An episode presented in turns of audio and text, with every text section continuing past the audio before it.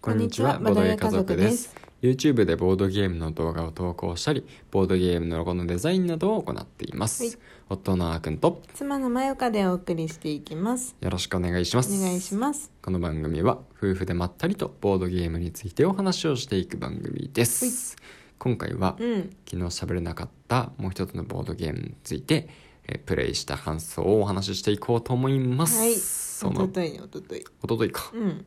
昨日じゃなかったか。 うん、毎日やってるとね、うん、ないつ何話したのか分かんなくなりますそうだね。 昨日レター返した。そうだった、うん昨日レター返しちゃったねうん、はいというわけで今日お話ししていくのが、はい。マーベルユナイテッうんドです、マーベルユナイテッド突っうん、込まなかったねうん、いやちょっとかっこよく言ってみたんだけどはああ、そうか、そうか。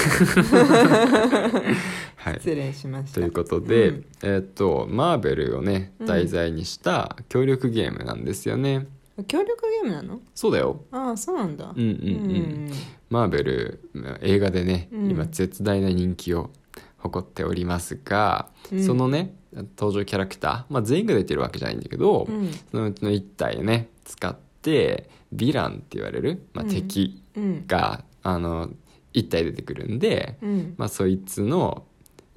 そのヴィランをやっつけると、うん、まあ、いう、まあ、オーソドックスなねうん協力ゲームなんだけど、うん、まあそのヴィランを最初から攻撃できるわけじゃなくて、うん、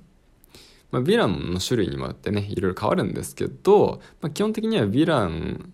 を攻撃するためにまずなんかミッションみたいなのをねクリアしないといけないの、う、うんん、そのミッションが3つあって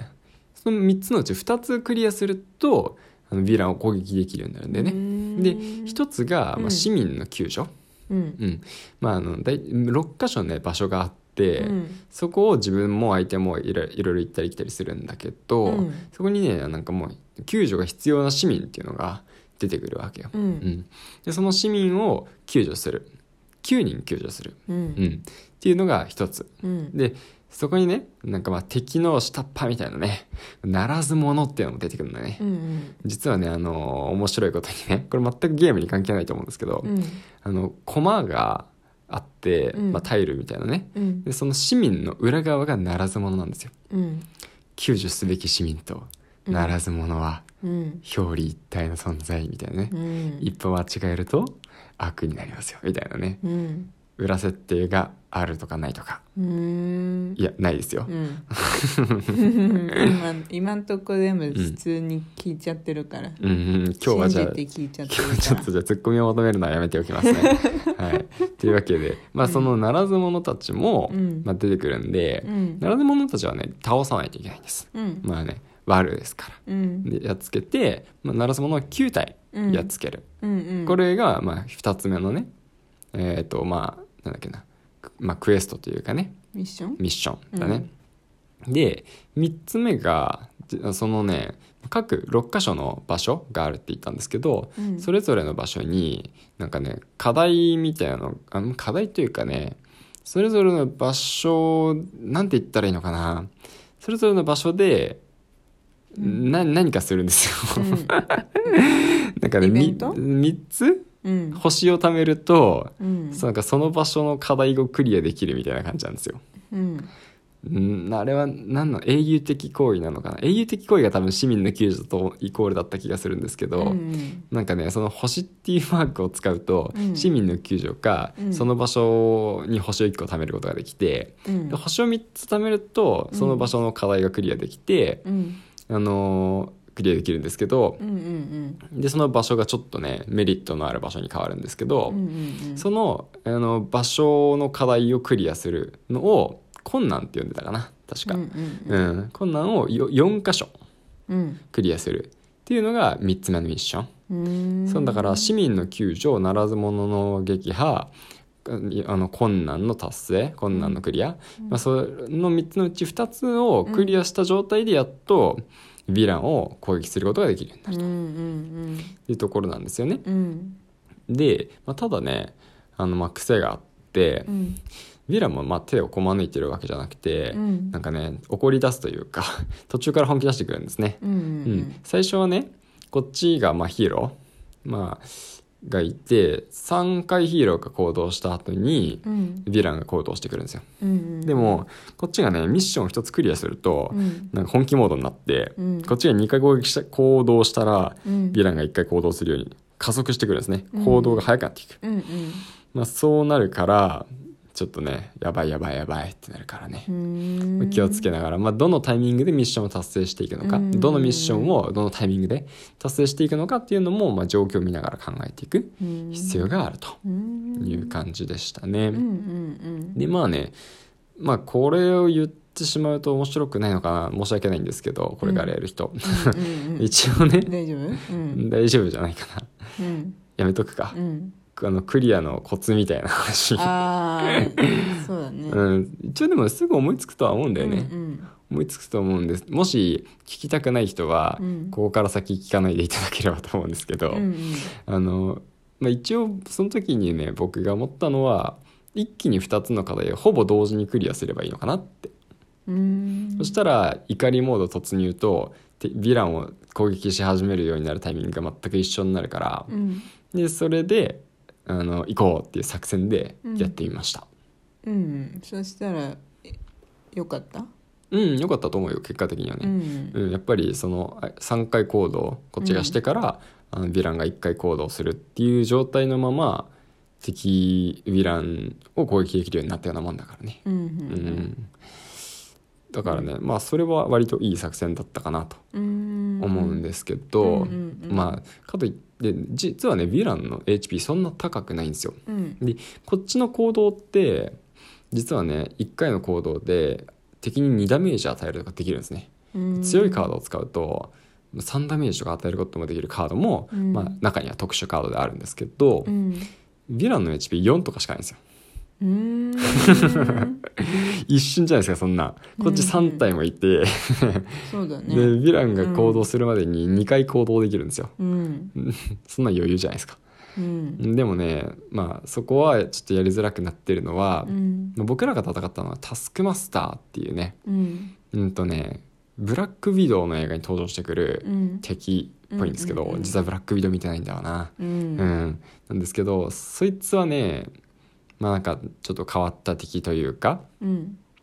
うんなんか敵の行動で危機カウンターみたいなね、うん危機トークンみたいなやつをうんなんか場所に配置してくるんで、うんそれがある限り結局無敵なのうんだからさっきのミッションを2つクリアしても、うんその危機トークンを先に取り除かないとあのそのヴィランをね攻撃することができないわけうんじゃあどうやって危機トークンを取り除くのかっうんていうことなんだけど、うんその攻撃するうんなんだろうなパワーを使うか、うんまあもしくはあの市民を救助するためのパワーを使うかうんみたいなのを使えば、まあ、普通に危機トークンはね外せるんですがうんでも危機トークンを外すためにはもう一つ条件があって、うんその場所になんかね敵敵じゃないいやその場所にならず者やうん市民救助すべき市民が一人もいないことうんが条件になってるんですよ、うんあれをするためにこれをしてこれをするためにあれをしてみたいな感じで、うん結構回りくどいことをしてやっとヴィランにたどり着けるよみたいなでやっとたどり着いたと思ったらまたあーなんか聞き道具また出てきたみたいな感じでうんなかなか思い通りにさせてくれないでうんああだこうだしてるうちに時間が経っていくって感じなんですけどうんでこのゲーム敗北条件が何かっていうとうんまあもちろん勝利条件はヴィランを倒すことですねうん敗北条件は自分のデッキが尽きるまたはうんあのヴィランデッキが尽きることなんですようん実はその自分がヒーロー1体好きなのを選んで、うんうんでその専用デッキを受け取るんですねうんでそれから何枚か引いて手札にして、うんうんでその中から1枚ずつつ、まあ、自分のターンだったら使ってうん行動していくんですけど、うんうんその自分のデッキが尽きたらもう尽きた瞬間にね手札があったとしてもゲームオーバうんーなんで、時間が経てば経つほどどんどんどんどんピンチになる、ううんん、ですよね、うんだからそうやって敵に時間を稼がれるのは良くない、うんそういう時間稼ぎをしてくる嫌なキャラクターがうんタスクマスターでした。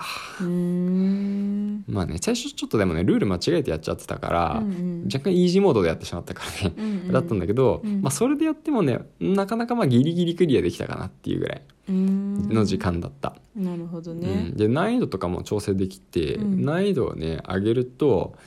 うん難しくなるから、うん難易度もし1個か2個上げてたらもしかしたらクリアできてなかったかもしれない。うーんうんへえ難易度ってどうやって変わるの最初から自分のデッキからね強いカードがぬあの消えるああそういう感じか強いカードが消えるってどういうことかというと、うんそもそもデッキから12枚カードが消えるんだよ、うううんうんだからタイムリミットも少なくなるし、そうだね強い効果も使えなくなると、うんだからね結構きついんだなそれがうんうんううんんなるほどねそうそうちなみに僕何使ったかと言いますと、うんアイアンマンですねあアイアンマンやっぱり好きなんですよね、あうん、キャプテンアメリカ派の方もいらっしゃると思うんですけど、うん私はアイアンマン派ですそうだねうん私もまあその二択だったらねうんもしかしたらハルク派とかもいるかもしれない